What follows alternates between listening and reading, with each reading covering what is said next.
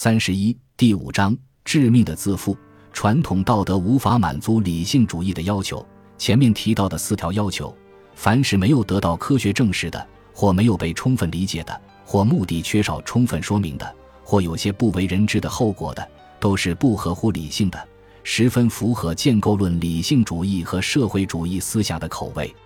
这两种立场本身都来自一种对人类合作的扩展秩序的机械论的或物理主义的解释，即来自对秩序的这样一种理解。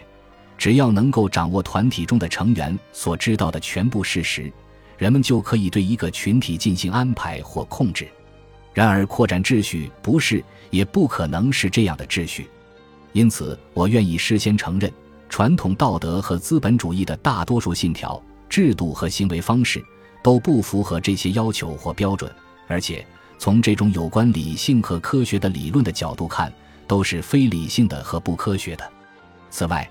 正像我们也已承认的那样，继续遵守传统做法的人，他们自己通常并不理解它是如何形成或如何得到维持的，因此几乎无需奇怪，传统主义者有时为自己的做法提出的另一些所谓证明，往往十分幼稚，并且与这些做法取得成功的真正原因无关。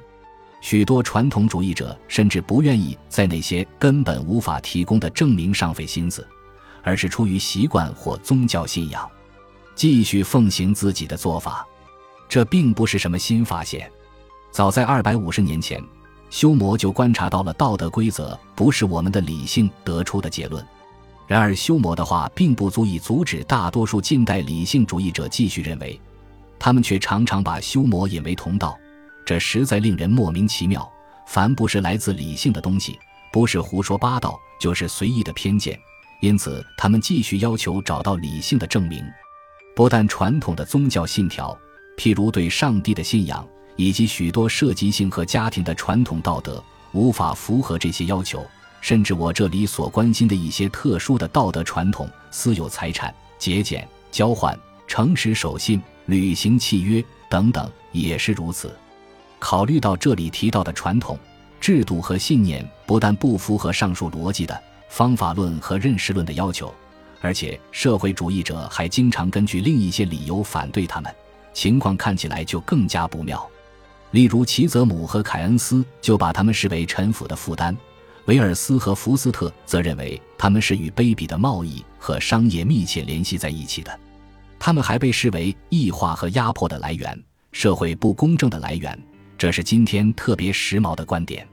这些反对意见得出的结论是。迫切需要建立一种新的、得到了理性的改造和论证的道德，它符合以上要求，因而它不会成为一种臣服的负担，一种异化的、压迫性的或不公正的力量，也不会和贸易沆瀣一气。不过，这还仅仅是这些新定理的制定者爱因斯坦、莫诺和罗素这些社会主义者，以及自称不道德的凯恩斯为自己安排的伟大任务的一部分。还必须建立新的理性主义语言和法律，因为出于同样的原因，现有的语言和法律也不能符合这些要求，因为他们自己已经不再相信道德有任何超自然的依据，但又仍然坚信必须有某种证明。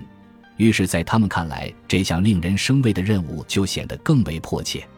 人类因为按自己的设计建立起自己的世界而感到自豪，因为没有对它进行更好的设计而感到惭愧。既然如此，他现在便当真下手这样做起来了。社会主义的目标无异于对我们传统的道德、法律和语言重新进行全盘设计。以此为据，他要把阻碍着理性、完美、真正的自由和公正制度的旧秩序，以及断定为顽固不化的不合理状态一扫而光。